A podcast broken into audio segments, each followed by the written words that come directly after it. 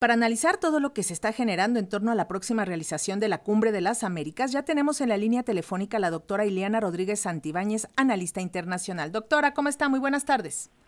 ¿Qué tal? Muy buenas tardes. Te escucho un poco lejos, Lénica, pero pero adelante con tus preguntas. A ver, pues muy, muy feliz de participar contigo y con tu auditorio. Gracias, esperemos que se pueda concretar. ¿Cómo ve todo lo que ha generado la postura del presidente eh, López Obrador de anunciar que no va a la cumbre si no van todos y la resonancia que ha logrado ya en algunos países latinoamericanos?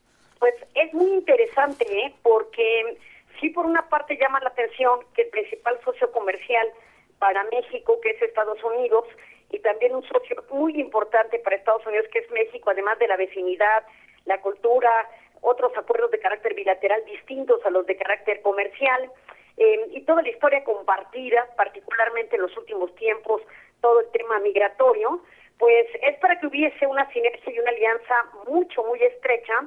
Y, y vamos, estamos constatando que para Estados Unidos la ausencia del mandatario, que no de una representación porque no es que México vaya a ausentarse, se presentaría en todo caso el canciller que tiene las facultades por ley y por constitución para representarnos a nombre de nuestro mandatario, eh, sí impacta el que no asista la primera figura presidencial cuando el que asiste es su homólogo, que además es el anfitrión de dicha reunión, y además por el contexto donde sabemos que la ausencia se produce eh, en un tono de protesta, como tú bien dices, por no haber invitado a estados como, que todavía no les han formulado la invitación, a estados como Cuba, Venezuela y Nicaragua. Entonces, llama la atención que incluso se estaba conformando una comitiva para venir a México y establecer diálogo con el mandatario para hacer lo que cambiase de opinión, eh, considerando la relevancia que tiene México en el escenario regional,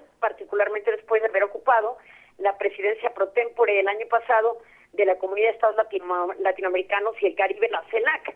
Entonces, em, somos un vecino importante también geopolíticamente hablando con una estrategia gubernamental de los Estados Unidos para tener un interlocutor legítimo y vial más allá de la frontera estadounidense que es México con estas naciones que tienen una buena relación con estas otras entidades. Así es que estamos constatando también cómo efectivamente pues estamos dejando de ser percibidos, al menos en este momento, como el pato trasero de los Estados Unidos. Exactamente, el hecho de que el presidente Joe Biden haya enviado un representante para hablar del tema a nuestro país nos habla de un nuevo enfoque en la relación bilateral donde ya se abren diálogos y no solo se buscan imposiciones.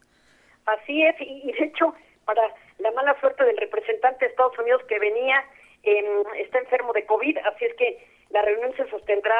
ya fue, ya fue la reunión. Ah, fíjate, pues ya, ya se sostuvo teletemáticamente hablando, así es que bueno, aquí lo que estamos observando es que finalmente se realiza, pero ya no de manera presencial como se esperaba eh, de este interlocutor.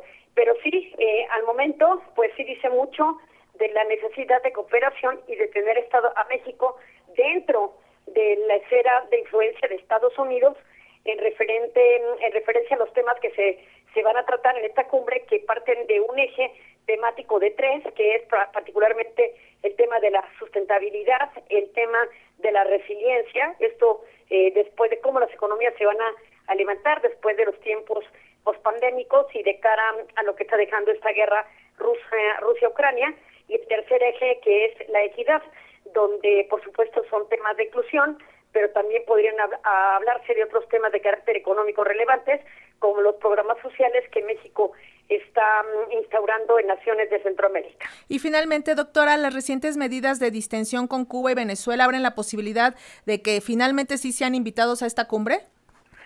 No, yo fíjate que es incierta esta postura. ¿Por qué? Porque si bien es cierto con Barack Obama sí hubo una mucho mayor flexibilización a la que estamos viendo, también es cierto que de suyo es importante que tras la era trompiana, donde se cerraron muchos esquemas de multilateralismo y, de presencia internacional por parte de Estados Unidos, eh, regresemos, pero paso a paso, a una nueva posibilidad de flexibilización con Cuba. No es del todo lo que Obama había construido justo cuando eh, Biden era el vicepresidente eh, con Obama, pero es una forma importante también de mandar señales de flexibilización de un comienzo de una posible nueva relación con Cuba. Ahora, no se puede abrir tan rápidamente Biden en relación a esto, porque recordamos que en noviembre hay ya la vuelta, hay que decirlo, de elecciones en Estados Unidos. Se juegan escaños en, en, en el Congreso y, por supuesto, gobernaturas. Entonces, Florida siempre ha sido un estado que sí es cierto que no había sido un estado péndulo, es un estado generalmente republicano, sobre todo por contar ahí de este éxodo masivo que hubo el siglo pasado de cubanos y cubanas que habitan la Florida.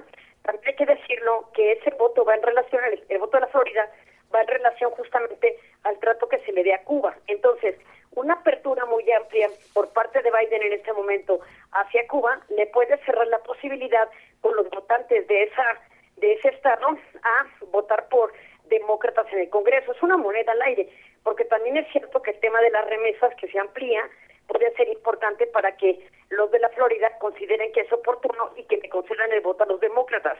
Es un mal, mal timing tratar de hacer un mal tiempo, tratar de hacer esta medida en este momento, lo hace con dos intenciones, la cumbre de las Américas, tratando de suavizar esta esta posible no invitación, pero que por otra parte sí se están haciendo cosas para tratar de poner otra vez a Cuba en la mirada de los Estados Unidos. Eh, y luego, por supuesto, pues la otra mirada es cuál va a ser el costo político de hacerlo de cara a las elecciones de noviembre. Doctora Ileana Rodríguez Santibáñez, analista internacional, le agradecemos muchísimo estos minutos con las audiencias de Radio Educación. Muy buenas tardes. Gracias, Denica. Cuídate mucho y un saludo al auditorio. Igualmente, gracias. Buenas tardes. Hasta luego.